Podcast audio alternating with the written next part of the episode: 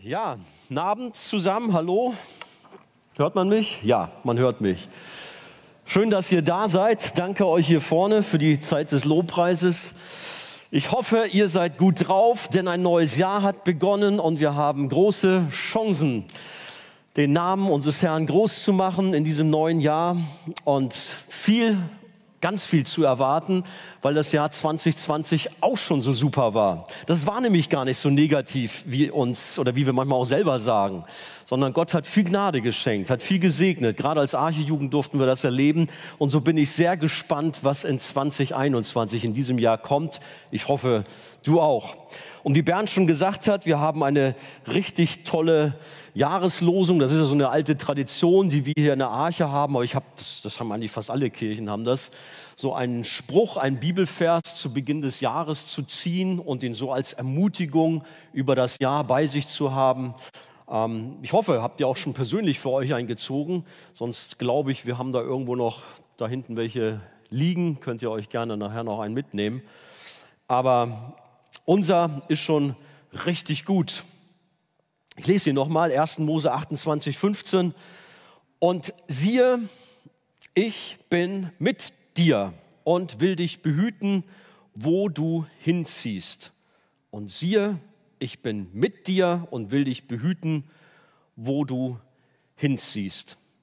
Hab das überschrieben, Gott ist mit uns. Ist es wahr? Seid ihr da? Amen. Ein paar sind da. Äh, ich denke, das ist wirklich so genial, da kann man sich riesig drüber freuen. Und ich hoffe, nicht nur wir hier freuen uns, sondern auch ihr, da Hause, ihr zu Hause, die ihr da seid. Ich begrüße, begrüße euch auch ganz herzlich. Ähm, es gibt Situationen, die man nicht so gerne erleben möchte. Ich weiß nicht, was ihr so für Szenarien vor eurem inneren Auge habt oder woran ihr dann denkt.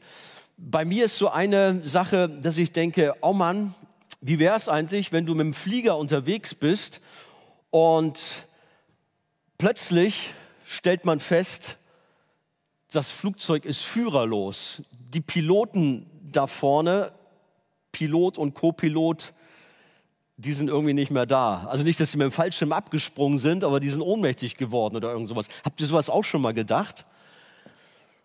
Ich habe eine Geschichte gefunden, das war jetzt nicht von so einem Verkehrsflugzeug, da soll sowas auch schon mal passiert sein, das war jetzt so ein Kleinflugzeug, da war eine Frau drin gesessen und plötzlich stellte die fest, dass der Pilot neben ihr wohl ohnmächtig geworden ist und nur noch da so leblos neben ihr hängt. Also es muss schon ein ziemlich übles Gefühl gewesen sein. Ähm, weiß nicht, versetzt euch mal rein, die Panik, die dann hochsteigt. Ja, und nun, also die Frau hatte keinerlei Flugerfahrung, null. Was cool war, dass irgendwie die Leute am äh, Tower da, Fluglotsen, haben das mitbekommen und sie hörte das wohl, ich weiß nicht, sie hat ja selber nichts äh, auf dem Ohr gehabt, aber sie hat das dann wohl vom Piloten genommen und hat sich die, äh, na, die äh, Kopfhörer aufgesetzt und konnte dann mit dem Fluglotsen kommunizieren. Und die haben die Frau dann glatt, obwohl die null Flugerfahrung hatten, von 3000 Meter Höhe runtergebracht, sicher, dass sie in Sevilla in Spanien landen konnte, so dass nichts passiert ist. Ich habe mir so vorgestellt, das war jetzt da nicht in dem Bericht niedergeschrieben, aber ich habe mir so vorgestellt, wie war das? Die Frau war völlig überfordert, einsam, hektisch, Schweißausbrüche, Blackout, weiß nicht, wie fühlt man sich in so einem Moment? Und dann die Stimme des Towers, hey, ich bin mit dir oder wir sind mit ihnen. Wir beschützen sie, dass sie sicher runterkommen. Machen Sie sich keine Gedanken. Naja, nee, jetzt schon, aber wir, wir schaukeln das schon, wir machen das schon. Und genauso ist es gekommen. Also die haben tatsächlich vom Tower unten die Fluglotsen per Funk die Frau sicher runtergebracht. Wie viel mehr darf uns beruhigen, dass unser Schöpfer, dass der lebendige Gott uns beisteht, bei uns ist und dass er uns beschützt und sicher landen lässt in schwierigen Situationen, überhaupt sicher uns auch durch dieses Jahr bringt. Wir dürfen ihm vertrauen. Er ist bei uns und er hilft uns und er beschützt uns. Nun, es ist grundsätzlich immer wichtig, dass wir biblische Verse nicht so wie Rosinen irgendwie aus dem Zusammenhang herauspicken. Das ist die Neigung vielleicht gerade bei so Jahreslosung, sondern auch mal bewusst guckt, in welchem Zusammenhang stehen die denn? Wo kommt eigentlich dieser besondere Bibelvers, den wir hier gelesen haben, in welcher Geschichte, in welcher Story drin vor? Ich will mit uns heute Abend über drei Punkte sprechen. Das erste, wir verdienen Gottes Gnade nicht. Das zweite, Gott selbst gibt uns das Versprechen. Und das dritte, wir sind geborgen unter Gottes Schutzschirm, habe ich das genannt. Aber kommen wir zum ersten. Wir verdienen Gottes Gnade nicht. Die Zusage ist echt super. Ich habe mich auch darüber gefreut, als ich die da gezogen habe. Dachte, hey, klasse. Äh, manchmal ist es so, weiß nicht, ob euch das auch geht, da ziehst du was, ah, schade, doch nochmal einen anderen, kann ich das nochmal rein, zieh nochmal einen anderen. Aber da fand ich, ey, das ist richtig gut. Aber damit wir diesen Zuspruch nicht zu locker und ohne groß nachzudenken für uns persönlich in Beschlag nehmen und auf uns anwenden, lass uns doch mal gucken, äh, wie es da eigentlich zu gekommen ist, wann Gott das gesagt hat. Denn das ist ja eine besondere Gnade. Und eigentlich, wie ich schon in dieser Überschrift hier gesagt habe, wir haben keine Gnade verdient. Gnade heißt ja eine unverdiente Gunstzuweisung von Gott, aber die haben wir eigentlich nicht verdient. Gemäß seiner Gerechtigkeit und aufgrund unserer Sünde und Schuld hätten wir vielmehr verdient, dass Gott einen großen Bogen um uns macht, dass er uns links liegen lässt, dass er uns einfach laufen lässt, dass wir unser Leben an die Wand fahren, dass wir ja, im freien Fall in der Hölle landen. Aber Gott ist uns gnädig gewesen, zumindest uns, die wir an ihn glauben dürfen. Dieser Zuspruch, der galt zunächst einmal Jakob. Wisst ihr alle, wer Jakob ist? Ja, das ist einer der Erzväter, Jakob. Abraham, Isaac und Jakob, genau. Aber was ist dieser Jakob eigentlich für einer? Er ist ja sprichwörtlich ein Lügner und Betrüger gewesen dort im Alten Testament. Wie war das? Da war es in seiner Familie, ging es drunter und drüber. Wenn ihr mal vielleicht so, weiß nicht, mit einem Auge da so reinguckt, 1. Mose, Kapitel 27 auch, ähm, das war alles gar nicht so einfach. Er wurde von seiner Mutter Rebekka angestiftet, der Jakob, seinen Vater und Bruder zu hintergehen. Und äh, der Jakob hat tatsächlich dann auch die Schwäche seines Bruders Esaus ausgenutzt schamlos und listig, muss man sagen, wie er da vorgegangen ist und ihm so richtig übers Ohr gehauen und hat ihm das sogenannte Erstgeburtsrecht abgeschwatzt. Vielleicht kennt ihr die Geschichte. Ich gebe dir eine Linsensuppe und als Gegenleistung kriege ich das Erstgeburtsrecht, einen besonderen Segen von unserem Vater. Darum ging es letztendlich. Und da hat er seinen, den hochgradig sehbehinderten Vater so richtig abgezockt, nach Strich und Faden belogen und betrogen. Die Geschichte geht ja so, der Jakob hat sich für seinen Bruder Esau ausgegeben, sich als Esau verkleidet. Die beiden waren sehr unterschiedlich. Sie waren zwar Zwillinge, aber der Esau, der war sehr behaart und so ein Typ, der mehr im Wald und in der Wildnis sich aufhielt. Und der Jakob, der war mehr bei seiner Mutter zu Hause, so ein bisschen eher so ein sanfterer Typ und der andere so der Wilde.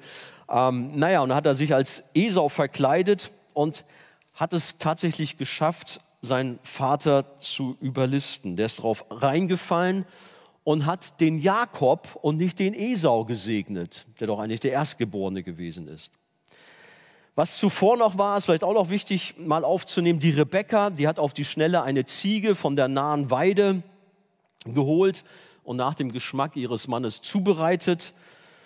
Und als dann der alte Isaak den Jakob, der das dann ihm gebracht hat, skeptisch fragte, sag mal, wie konntest du denn so schnell erfolgreich sein bei der Jagd? Da hat der Jakob ziemlich frech geantwortet, also eine Lüge, und hat die auch noch so fromm eingekleidet. Das finde ich echt heftig. Das steht in 1. Mose Kapitel 27, Vers 20. Da hat der Jakob zum Isaak gesagt, der Herr, dein Gott, hat es mir über den Weg laufen lassen. Eigentlich hätte da schon so ein Blitz vom Himmel fallen müssen. Hey, was spinnst du dir da zusammen und lügst hier so? Aber nichts passierte. Und der Isaak, der war dann erstmal damit zufrieden und klar, hat ihn ja gesegnet. Der, Isa, äh, der Jakob kannte also keine Skrupel, um an sein Ziel zu kommen und sich Vorteile zu verschaffen. Die Frage ist ja, wie reagiert Esau darauf? Der hat ja zunächst gar nichts mitgekriegt, der war ja nicht da. Aber der war natürlich ziemlich sauer. Der war so richtig auf 180. Und wir können das auch in der Bibel nachlesen ähm, der wollte seinen Bruder umbringen. In 1. Mose 27, Vers 41 steht das. Und Esau war Jakob Gram. Gut, das klingt jetzt fast ein bisschen harmlos. Gram um des Segens willen, mit dem ihn sein Vater gesegnet hatte und sprach in seinem Herzen, es wird die Zeit bald kommen, dass man um meinen Vater Leid tragen muss. Also gut, dass der Isaak dann sterben wird, weil er schon alt und schwach war. Und dann kommt der Zusatz, dann will ich meinen Bruder Jakob umbringen. Das war also das, was ihn gepackt hatte. Ich will mich rächen. Der hat mich beschissen und dem werde ich es zeigen. Und so war Jakob allein, isoliert, auf der Flucht und musste ständig um sein Leben fürchten. Er hat das Elternhaus verlassen und wusste ja nicht, was zu Hause abgeht und hatte schon damit gerechnet, dass sein Bruder Esau ihm nachjagt und ihm dann ans Leben will. Und in diesem Zustand hatte er unterwegs in der Wildnis ein ganz spezielles Erlebnis, das man, ja, wie nennt man das? Doch, man nennt es so, ein Traum von der Himmelsleiter. Habt ihr auch von der Geschichte mal gehört? Er träumt von einer Himmelsleiter, dieser Jakob. Ich bin so ein Typ, ich kann oft nicht schlafen. Ich bin auch bei dem einen oder anderen schon bekannt als so eine Nachteule, der dann noch irgendwie nachts um zwei im Notfall noch erreichbar ist. Ihr könnt es versuchen, aber ich kann euch nicht versprechen, ob es immer so ist. Aber tatsächlich schlafe ich oft erst spät ein oder habe irgendwie einen anderen Rhythmus. Ähm, bin zum Glück nicht ganz allein. Ne? Ja, verrate jetzt keine Namen, wer noch manchmal auch spät auf ist, ihr wisst es vielleicht selber. Mir ist nur hier bei dieser Geschichte aufgefallen mit Jakob, ich kann manchmal schlecht schlafen, obwohl ich ein kuscheliges Bett habe und ein richtig schönes Kissen, wo ich mich so reinkuscheln kann. Beim Jakob kann man nachlesen in der Geschichte, der hat sich einen Stein genommen und hat da seinen Kopf draufgelegt und hat super gut geschlafen. Ich weiß nicht, wir haben so ein paar Ranger vielleicht hier, vielleicht macht ihr das auch so. Ist das so üblich in der Wildnis und man kann gut schlafen? Vielleicht sollte ich das mal versuchen, dass man einen Stein nimmt und dann schläft man besonders gut. Keine Ahnung. Also der hat so tief und fest geschlafen und hatte eine super gute Nacht. Im Gegensatz vielleicht zu manchmal. Manchmal hat er vielleicht auch Albträume gehabt, wenn er an Esau gedacht hat. Aber hier in dieser Nacht träumte er von einem offenen Himmel. Er sah dort in der Wildnis plötzlich so eine Leiter von dem Platz, wo er da in der Wildnis lag, hoch zum Himmel. Und auf dieser Leiter waren Engel zu sehen, die rauf und runter stiegen. Vom Himmel runter auf die Erde, von der Erde hoch in den Himmel. Da war richtig ordentlich was los. Und oben über den Engeln stand Gott und er sprach dann diese eindrucksvollen Worte nicht zu den Engeln, sondern zu Jakob da unten auf der Erde. Und siehe, ich bin mit dir und will dich behüten, wo du hinziehst. Sag mal, unter dem Hintergrund ist uns bewusst, was das heißt. Gott begegnet und segnet einen echt üblen Typen. Ein Lügner, ein Betrüger, ein Verbrecher. Hey Gott, hast du das nicht mitgekriegt, was da gelaufen ist? Der hat eine deftige Strafe verdient. Der bräuchte mal so richtig einen Dämpfer und tatsächlich vom Himmel vielleicht mal so richtig Blitz und Donner, aber doch nicht solche Streicheleinheiten, solche Aufmerksamkeiten, Segnungen. Das kann doch wohl nicht wahr sein. Und dann auch nicht von einem Engel, sondern Gott persönlich, der spricht zu ihm. Also der Zeitpunkt dieser Begegnung von Jakob mit Gott ist in der Tat auffällig. Denn Jakob an dieser Stelle, er sucht Gott überhaupt nicht. Er hat mit Gott nichts zu, also nichts zu tun. Er macht so sein Ding. Er ist damit beschäftigt, sich vor seinem Bruder zu beschützen und wie ich schon sagte, befindet sich auf der Flucht. Der Jakob ist also hier kein verlorener Sohn, der irgendwie reumütig nach Hause kommt und Rotz und Wasser heult. Ah, ich habe mich versündigt, ich habe da echt ein dummes Ding mir geleistet, mein Bruder übers Ohr gehauen. Oh, Vater im Himmel, verzeih mir. Und dann geht der Himmel auf und der Herr spricht zu ihm, ich bin mit dir. So ist es nicht, überhaupt nicht. Der Typ ist auf einem egoistischen Trip und will sein Ding machen und seine eigenen Ziele durchsetzen. Doch genau dann kommt Gott zu ihm und begegnet ihm. Und das hat zu mir gesprochen. Das ist ein ganz starkes Zeichen der Gnade Gottes obwohl es doch nicht verdient war von dem Jakob. Und ich komme gleich zu uns. Jakob hat es überhaupt nicht verdient. Jakob sucht nicht nach Gott und doch wird er von Gott gefunden. Er bittet nicht um Gottes Segen, aber er bekommt ihn im Überfluss.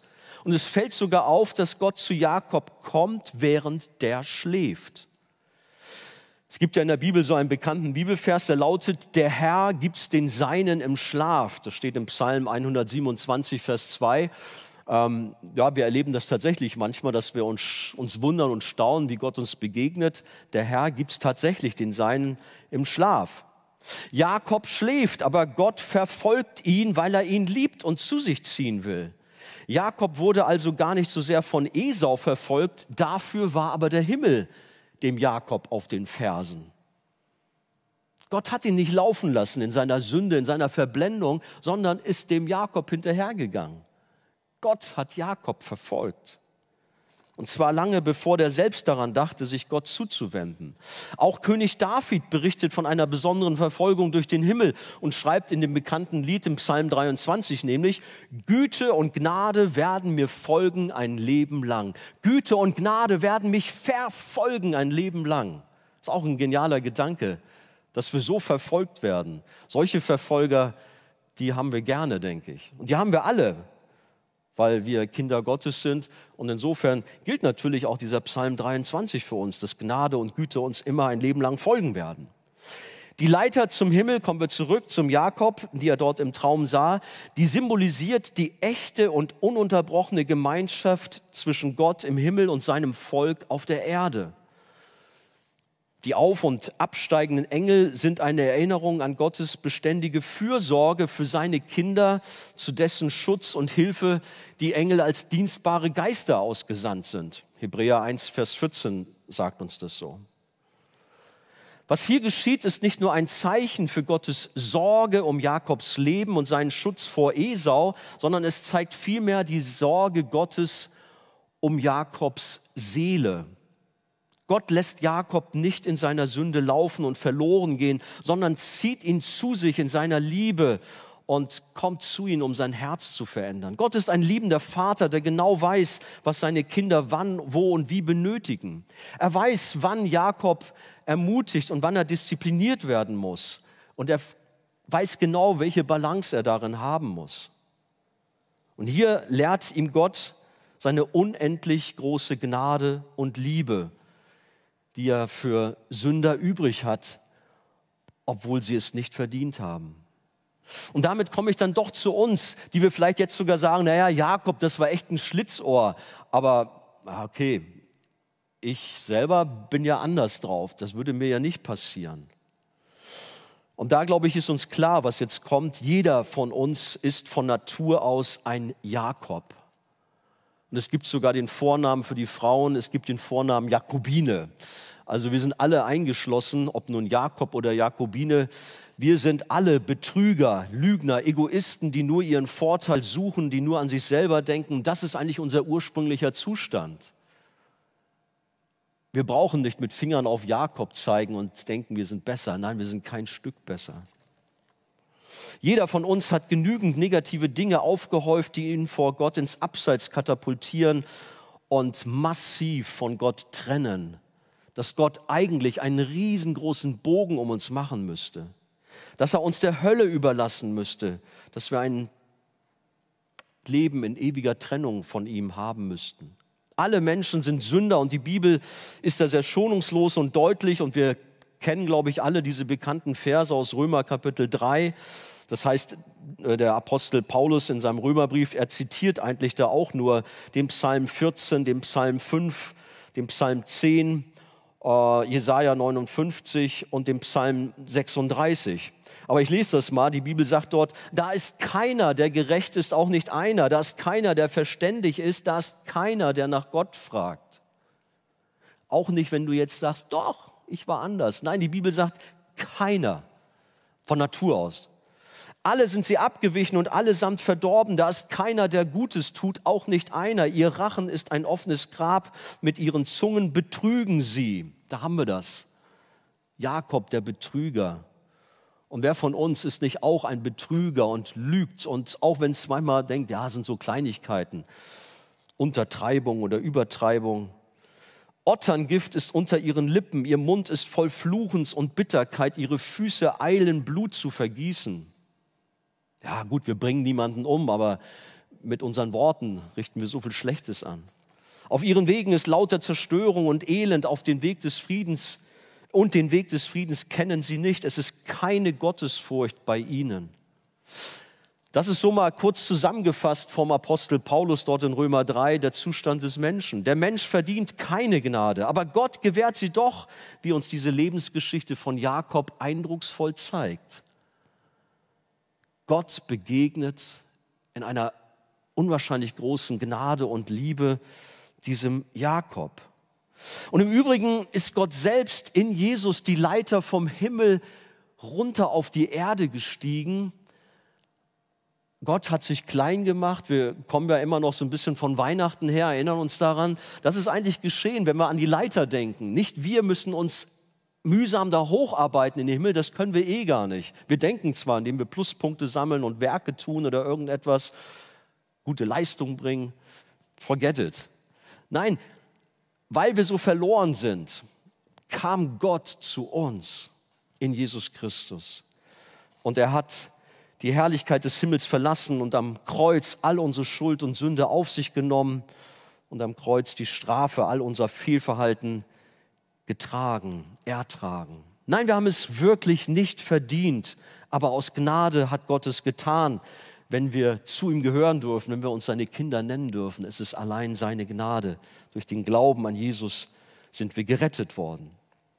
Das ist das, denke ich, was man diesem wirklich schönen Spruch vorwegschicken muss, um ihn einzuordnen, um zu verstehen, was es eigentlich bedeutet, wenn ich sage, okay, ich mag mir diese Jahreslosung zu eigen machen, ich gehöre auch zur Arche-Jugend, dass wir es eigentlich nicht verdient haben.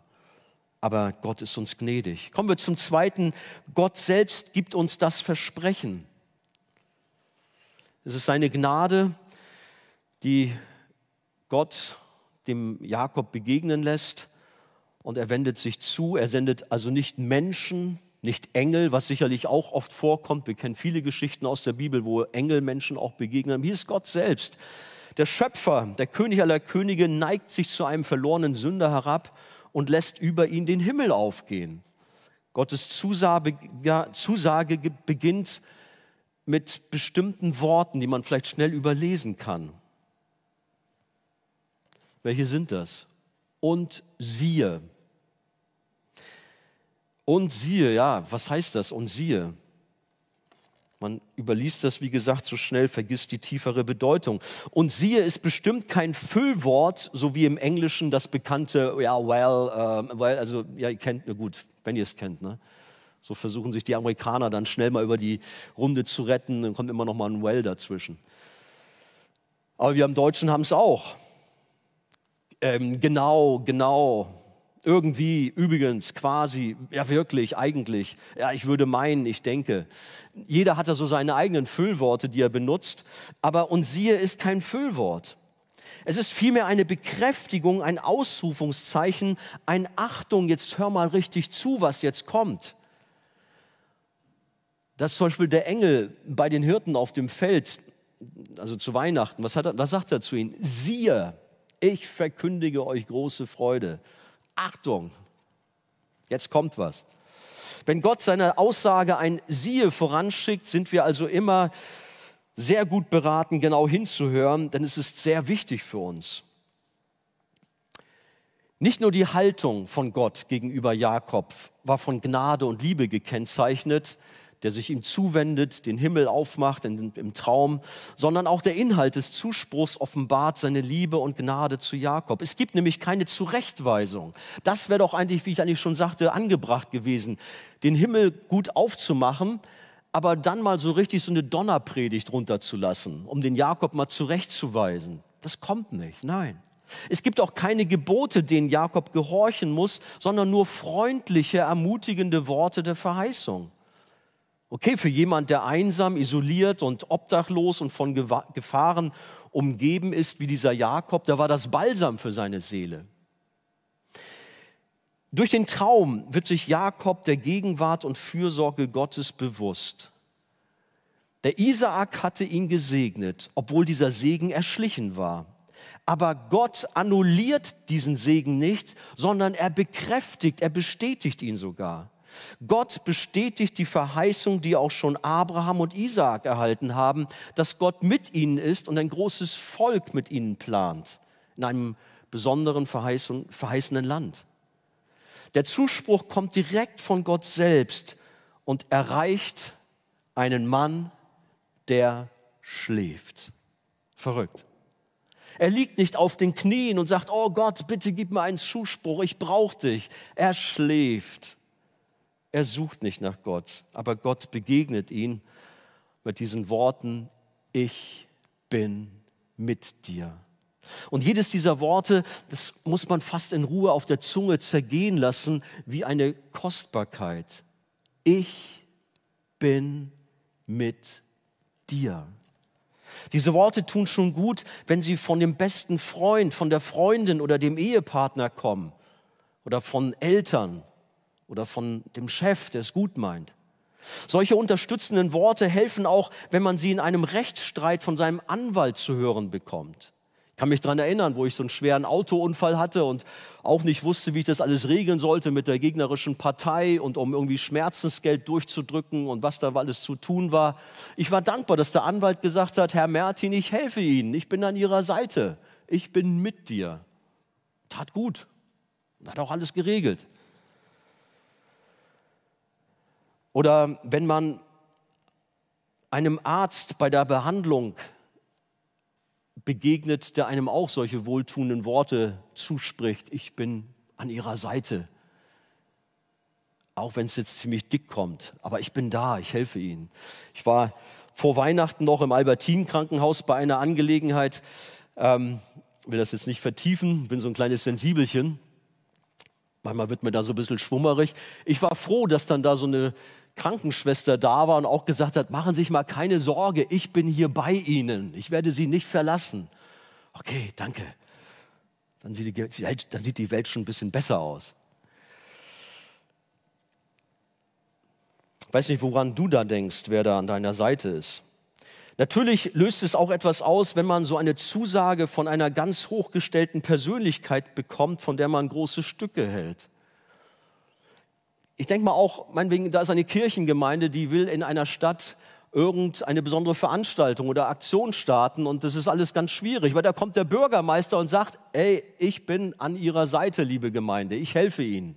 Das ist doch was, wenn man sowas hört. Man freut sich, dass Prominenz auch ein Ja für einen hat. Aber wie viel mehr ist das, was hier in unserem Text doch zu finden ist? Es ist keine besondere Persönlichkeit. Es ist auch nicht der Engel Gabriel oder Engel Michael, nein, es ist Gott selber. Der lebendige Gott, der Schöpfer Himmels und der Erde, neigt sich herab und sagt, ich bin mit dir. Und das sagt er jetzt auch gerade zu du, zu dir. Hey, hör mal, ich bin mit dir. Auch wenn du da jetzt sitzt und dich ziemlich alleine fühlst und denkst, Mann, dieses Jahr ist schon wieder ganz blöde angefangen, was soll 2021 werden? Lass doch mal dieses Wort auch an dir, dass Gott zu dir ganz persönlich sagt. Er tippt dir förmlich auf die Schulter. Hör mal, ich bin mit dir. Mit dir. Ich lass dich nicht so alleine laufen, ich bin da. Von Menschen werden wir oft enttäuscht, auch wenn die sich viel Mühe geben. Aber da gibt es viele hohle Phrasen und wir können es manchmal nicht mehr hören. Leere Versprechungen. Aber wenn Gott so etwas sagt, dann gilt es, dann hat es Kraft und es kommt nicht leer zurück, diese Worte. Sie sind Ja und Amen, sie sind wirklich wahr. Seine Worte sind absolut zuverlässig und wahr. Es gibt in Psalm 33, Vers 4 äh, diesen bekannten Ausspruch, denn das Wort des Herrn ist wahrhaftig und was er zusagt, das hält er gewiss. Gott ist nicht da und sagt in zwei Wochen, ach, was interessiert mich das Geschwätz von letzter Woche? Habe ich halt mal so dahergesagt, aber das meinte ich gar nicht so. Nein, wenn Gott sagt, ich bin mit dir, dann gilt das. Und dann nimm das ganz persönlich auch für deine schwierige Situation, in der du dich vielleicht gerade befindest. Nimm es als ein mutmachendes Wort für das Jahr 2021. Und auch wir als gesamte Arche-Jugend, wir haben manches vor an äh, Veranstaltungen, an Freizeiten. Ich hatte das schon mal irgendwo gesagt. Wir wollen einfach so planen, als wenn alles weitergeht, so der Herr, wie heißt es, so der Herr will und wir leben, genau. Nicht Corona bestimmt das Jahr, sondern Gott setzt die Akzente. Darauf können wir vertrauen. Wenn Gott zu uns sagt, ich bin mit dir, dann ist es das Größte und wir dürfen uns darüber freuen und wir dürfen wirklich auch jubeln. Gott ist nicht weit entfernt irgendwo da oben im Himmel und weiß womöglich gar nicht zurecht, was hier auf der Erde abgeht. Nein, er ist ganz nah bei uns, direkt an unserer Seite. Auch wenn deine besten Freunde nicht mitkriegen, wie es dir geht. Sie können ja auch nicht in dein Herz reingucken, aber Gott weiß es. Und Gott sagt zu dir, ich bin mit dir. Er ist mit uns, bei uns und sogar in uns. Was für ein unglaublicher Trost und Ermutigung in diesen unsicheren Zeiten. Aber es geht ja noch weiter. Gott sagt uns konkret seinen Schutz zu und damit kommen wir zum dritten. Wir sind geborgen unter Gottes Schutzschirm. Gott sagt, ich bin mit dir und will dich behüten, wo du hinziehst. Hätte ja eigentlich schon ausgereicht, dass Gott zu Jakob gesagt hätte, ich bin mit dir. Wow. Oder auch für uns würde es reichen, Mensch, Gott ist mit uns, was wollen wir mehr? Aber dieser Zusatz zeigt, dass Gott nicht passiv irgendwo am Rand dabei ist, sondern dass er aktiv an unserer Seite ist, dass er uns beschützt, wo immer wir uns befinden. Wo immer du hinziehst, egal wo du dich aufhältst, Gott ist da und lässt dich nicht allein. Er hat einen regelrechten Schutzschirm über seinem Volk aufgespannt. Und da gibt es so einen schönen Psalm, den Psalm 91, lass mich die Verse 1 bis 4 mal lesen, wo davon die Rede ist. Wer unter dem Schirm des Höchsten sitzt, der bleibt unter dem Schatten des Allmächtigen. Ich sage zu dem Herrn, das ist der Psalmist, meine Zuflucht und meine Burg, mein Gott, auf den ich traue. Ja, er wird dich retten vor der Schlinge des Vogelstellers und vor der verderblichen Pest. Klar, da klingelt es bei uns und wir können sicherlich Pest auch mit Corona ersetzen. Ja, das sind Leute, die haben wirklich ganz doll Angst, dass Corona sie packen könnte und es ihnen ganz übel geht. Wir wollen das auch nicht locker und lässig nehmen, aber wir dürfen auch so einen Spruch nehmen und sagen, Herr, danke, dass ich mich auch hier in dir geborgen wissen darf. Auch was Fragen der Gesundheit angeht und mancherlei äh, Seuchen, gar nicht mal nur Corona, was weiß ich, was um uns herum alles an Viren und Bakterien herumfleucht und kreucht, aber wir sind geborgen in Gott. Es geht weiter. Er wird dich mit seinen Fittichen decken und unter seinen Flügeln wirst du dich bergen. Seine Treue ist Schirm und Schild. Und das ist so ein Bild aus dem Bauernhof, wenn da so eine Henne ihre Flügel über die Küken ausbreitet. Ein schönes Bild. Aber das gilt auch für uns, dass Gott selber da sagt, kommt her zu mir. Aber da müssen wir ganz nah bei ihm sein, das ist auch wichtig. Und dann dürfen wir seine Nähe auch in besonderer Weise erfahren. Prominente Persönlichkeiten, die brauchen Personenschützer, die ihr Leben vor Übergriffen beschützen. Und es gab sogar schon Bodyguards, die ihr Leben für ihre ihnen anvertrauten Personen geopfert haben. Unser Herr hat das für uns getan am Kreuz. Er ist nicht nur an unserer Seite, sondern um uns herum wie eine Rüstung, wenn wir an das Bild aus Epheser Kapitel 6 denken. Diese Waffenrüstung besagt ja eigentlich nichts anderes, als dass wir Jesus anziehen, als dass wir uns in Jesus bergen. Er ist die Gerechtigkeit, er ist die Wahrheit, er ist das Heil und so weiter. In Jesus sind wir beschützt. Ja, wir stehen in einem täglichen geistlichen Kampf, wenn wir gerade auf Epheser 6 zu sprechen kommen. Und wir haben es letztlich nicht mit uns feindlich gesinnten Menschen, sondern mit dunklen Mächten zu tun. Aber was auch immer und wer auch immer gegen uns steht, wir brauchen keine Angst zu haben, auch nicht in 2021, denn Gott ist für uns. Und wer will dann gegen uns sein, steht in Römer 8. Gott beschützt uns. Ja, der Teufel, der geht umher wie ein brüllender Löwe, das wissen wir. Aber er ist besiegt, seitdem Jesus am Kreuz ausgerufen hat, es ist vollbracht und es ist vollbracht. Und dieser siegreiche Herr, der ist an unserer Seite und er hält den brüllenden Löwen an der Leine, an der Kette fest, sodass der nicht so agieren kann, wie er will, sondern nur, was Gott zulässt. Lang ist es her. Ich habe mich bei dieser ganzen Thematik an ein Erlebnis erinnert auf der Grundschule. Ähm, ich kam eigentlich da ganz gut immer durch. Ich war zwar jetzt nicht so der der Stärkste, war zwar sportlich ganz gut unterwegs, aber irgendwie so mit Fighten, Kämpfen hatte ich es nicht so. Ähm, und so war ich froh, dass ich da immer gute Freunde hatten, hatte, die mir dann auch mal, wenn es dann ein bisschen brenzlig wurde, aus der Patsche geholfen haben. Und da gab es eine Situation, da war so ein Typ, der war so zwei Köpfe größer als ich, äh, aus einer höheren Klasse auch. Und der hatte so richtig Hass auf mich. Ich weiß gar nicht, ich habe ihm eigentlich nichts getan. Äh, war mal eine Kleinigkeit gewesen, aber eigentlich war das nichts. Und der kam immer wieder und hat mich bedroht und ey, ich pass, ich pass dich ab auf den, auf den Nachhauseweg und ich schlag dich zusammen und, und so weiter. Alles Mögliche hat er mir so gesagt. Ja, und ich hatte tatsächlich ein bisschen Schiss und habe dann schon manchmal gedacht, ich muss einen Umweg gehen, um nach Hause zu kommen. Aber dann fiel mir Thomas ein. Thomas, mein bester Freund damals, der war als der stärkste Kämpfer der ganzen Schule bekannt obwohl er aus meiner Klasse kam, gar nicht aus den Oberen, aber der war so ein heftiger Typ. Und diesen Thomas habe ich geschnappt, habe gesagt, du musst mal dem Typen da was sagen, damit ich Ruhe habe. Hat er gemacht. Er kam dahin, ich war ein bisschen weiter hinten, hat sich vor dem aufgebaut. Ey, wenn du nochmal meinem Freund da was sagst und ihn bedrohst, pass auf. Okay, er brauchte gar nicht viel machen, die Sache war geregelt und ich hatte von da an Ruhe. Es war echt interessant. Der Typ hat immer einen Bogen um mich herum gemacht. Das war also ein echter Schutzschirm, den ich von da an in meiner Schullaufbahn dort hatte. Aber wie viel mehr stellt sich Jesus vor uns und wehrt alle feindlichen Attacken ab? Der Psalmist ruft deshalb aus, Psalm 118, Vers 6, der Herr ist mit mir, darum fürchte ich mich nicht. Was können mir Menschen tun?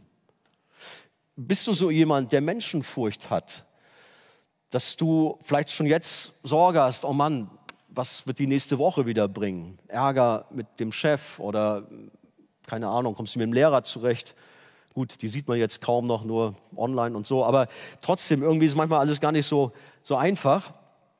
Aber zu wissen, Gott ist mit mir, was können mir Menschen tun? Wir brauchen oder wir sollen keine Menschenfurcht haben. Gottesfurcht sollen wir haben, ja aber nicht Menschenfurcht. Oder ein anderer Psalm, 62, Vers 3. Denn er ist mein Fels, meine Hilfe, mein Schutz, dass ich gewiss nicht wanken werde. Gott beschützt uns, dass uns nichts passiert. Übrigens auch im Psalm 91 heißt es dann auch, dass sogar Engel uns tragen, sodass wir unseren Fuß nicht an einem Stein stoßen. Wer es auf Gottes Volk abgesehen hat, der legt sich mit Gott persönlich an. Und da haben wir wirklich interessante, warnende Worte in der Bibel, wie zum Beispiel aus Sacharja 2, Vers 12. Wer euch antastet, der tastet meinen Augapfel an, sagt Gott. Oder in 1. Korinther 3, Vers 17, wenn jemand den Tempel Gottes zerstört, damit ist es nicht irgendwie ein ein Haus gemeint oder so, sondern damit sind wir, die Gläubigen, gemeint. Wenn jemand den Tempel Gottes zerstört, den wird Gott zerstören, denn der Tempel Gottes ist heilig, der seid ihr. Ich hörte von einem Preacher, dessen Dienst einigen Gangstern auf die Nerven ging und sie sich in ihren kriminellen Machenschaften ertappt sahen. Soll ja vorkommen. Sie beschlossen, diesem mutigen Preacher, der so in die Szene hineinarbeitete, eine Lektion zu erteilen und passten ihn eines Abends ab, um ihn zusammenzuschlagen. Doch als er näher kam, da ließen sie verstört ihre Schlagstöcke sinken und zogen sich voller Respekt, man kann fast sagen voller Angst zurück. Was war geschehen? Sie haben später ich weiß nicht genau, wie es gewesen ist, eine wahre Geschichte, äh, ob die sich jetzt bekehrt haben und dann auch selber Christen waren. Später haben die zumindest mit dem Pastor Kontakt aufgenommen und mit ihm geredet und sie haben diesem Pastor selber das dann erzählt von dieser bestimmten Nacht, von diesem späten Abend. dass sie ihn näher kommen sahen, aber plötzlich war da ein riesengroßes helles Licht um ihn herum, das sie so in Angst versetzt hat und sie haben gespürt, da ist eine andere Kraft und da muss himmlischer Begleitschutz sein. Und das war auch so. Und dieser himmlische Begleitschutz ist im Übrigen nicht nur so bei diesem besonderen Preacher, sondern bei jedem von euch. Da könnt ihr sicher sein. Wenn ihr nachher nach Hause geht, dann sind links und rechts zwei große Engel neben euch. Wage ich zu behaupten. Weil Gott hat seine Engel ausgesandt, uns zu Hilfe, um uns zu beschützen. Gut, manche überlegen, hat jeder seinen Schutzengel und so. Aber trotzdem, die Bibel spricht davon, dass wir beschützt sind vom Himmel her. Der Prediger hatte übrigens von all dem gar nichts mitbekommen. Der ist einfach ganz fröhlich nach Hause gegangen und wusste von nichts. Zu Beginn des Jahres 2021 geht bei vielen Menschen die Angst um, aber auch bei vielen Christen geht die Angst um, wo man sagen müsste, Mensch, Geschwister im Glauben, ihr habt doch Jesus und hier, hört mal, diese Zusage, ich bin mit dir und ich behüte dich, nimm das doch. Aber viele Christen sind tatsächlich auch eingehüllt von Angst. Die Angst vor einer unsicheren Zukunft, die Angst vor Krankheit und Seuchen, wie schon gesagt, die Angst vor Krieg und Terror, die Angst vor politischer Instabilität, vor Klimakatastrophen, Klimawandel und was weiß ich nicht alles. Manche Christen sind in dem Zusammenhang besonders offen für Verschwörungstheorien und wittern das Ende der Welt und spekulieren über einen großen Reset einer Weltregierung mit einem Antichristen und ganz ängstlich und aufgeregt geben sie sich den wildesten Fantasien hin. Wir hatten erst kürzlich eine Predigt von unserem Wolfgang Wegert, der da ähnlich auf diesen Punkt zu sprechen kam und der dann auch in etwa so gesagt hat, dass die Bibel uns nicht auffordert, die Zukunft ähm, zu ermitteln, zu spekulieren oder vorherzusagen, sondern schlicht und einfach sollen wir sagen, befiehl dem Herrn deine Wege und hoffe auf ihn, er wird's wohl machen. Wir sollen uns Gott anvertrauen und wissen, er macht keine Fehler, steht übrigens im Psalm 37,5. Und das ist auch gut so, damit wir mit beiden Beinen fest auf dem Boden bleiben und für Jesus arbeiten und die beste Nachricht der Welt, das Evangelium rausbringen. Das ist unser Auftrag. Es gibt diesen berühmten Ausspruch von Martin Luther, wenn morgen die Welt untergeht, dann will ich trotzdem mein, äh, mein Apfelbäumchen pflanzen. So, das ist unser Auftrag, nicht den Kopf in den Sand stecken und Trübsal blasen, sondern aktiv werden, voller Freude für Jesus alles geben, auch in 2021. Wir brauchen keine Angst zu haben. Was würden die Apostel heute sagen? Vielleicht in etwa so, liebe Leute, es, gibt, es gab schon genug und viele Krisen in dieser Welt.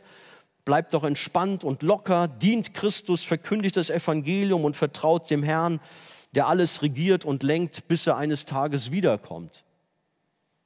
Das ist kein Wort der Bibel, aber so in etwa könnte ich mir vorstellen, dass ein Petrus, ein Paulus uns mit Sicherheit begegnen würde.